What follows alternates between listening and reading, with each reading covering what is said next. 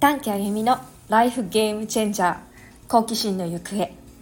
この番組は医師メンタルヘルス研究者出産と育児のマインドフルネス研究者である私短期あゆみが人生の主導権を握って真剣に楽しもう遊ぼうという意図を込め始まりました。診療心理支援や研究そして自分の日々の生活の中でこれに出会ったり学んだり経験したから人生の流れが変わったなという気づきや全友人に告げておきたいささやかな発見それを少しずつつぶやくように蔵出ししていく番組です。さて今日のトークテーマはイベントの PR パフォーミングアーツの PR です。ご紹介するイベントはハイパーモーメント。2月11日日曜日アワギンホールで開催されるエンターテインメントです。はい。アワギンホール知ってますか？徳島の、えー、ホールなんですが徳島県郷土文化会館の別名でアワギンホールというものがあります。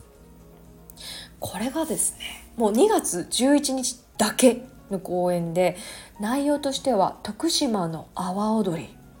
沖縄のエイサーそしてコンテンポラリーバレエがですよ AR でこう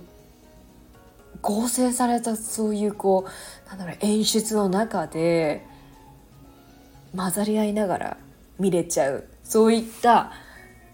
舞台なんですよ。でグラインダーマンさんが構成演出をしていて AR 演出というのはライノスタジオさんなんですけど私の友人の伊豆真紀子さんっていう方がグラインダーマンでして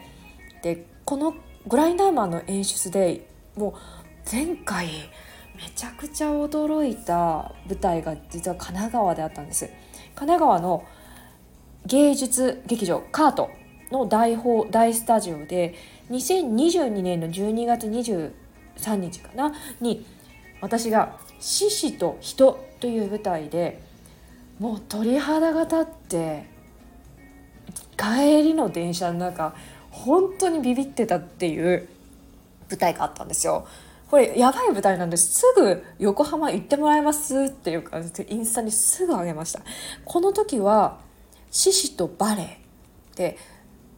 本当カメラマンが舞台上で動きながら映像を撮るんです。でそれがテクノロジーで AR で拡張されて、まあ、光もそうですし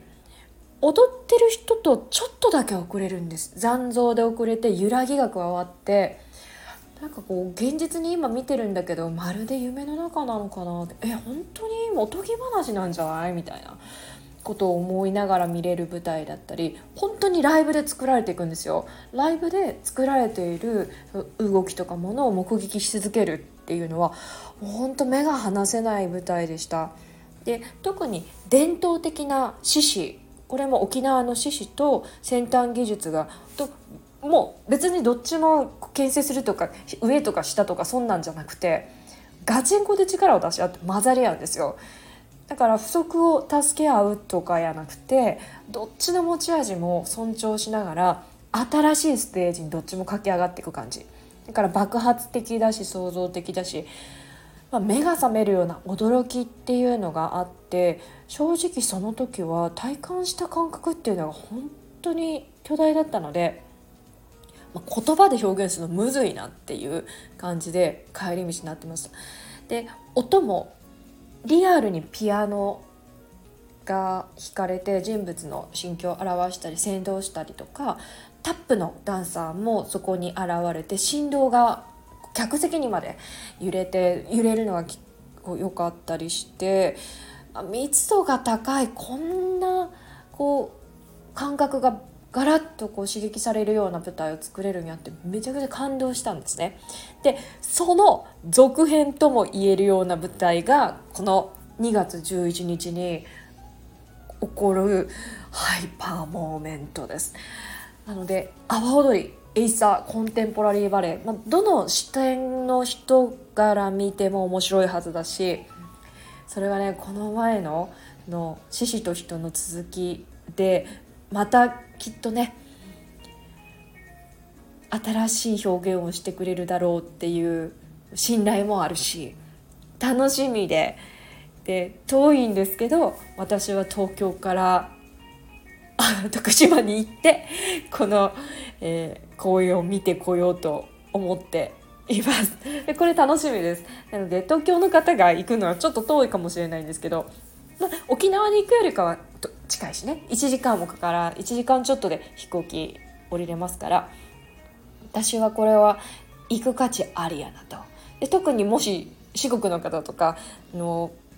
関西の方は徳島すぐなんであのぜひよかったらこのホームページサイトを見ていただいてご視いただけたらと思います。これおすすめです本当私もすごく楽しみにしています。ということで今日はこんな PR でした。ではまたお会いしましょう。今日も良い一日を。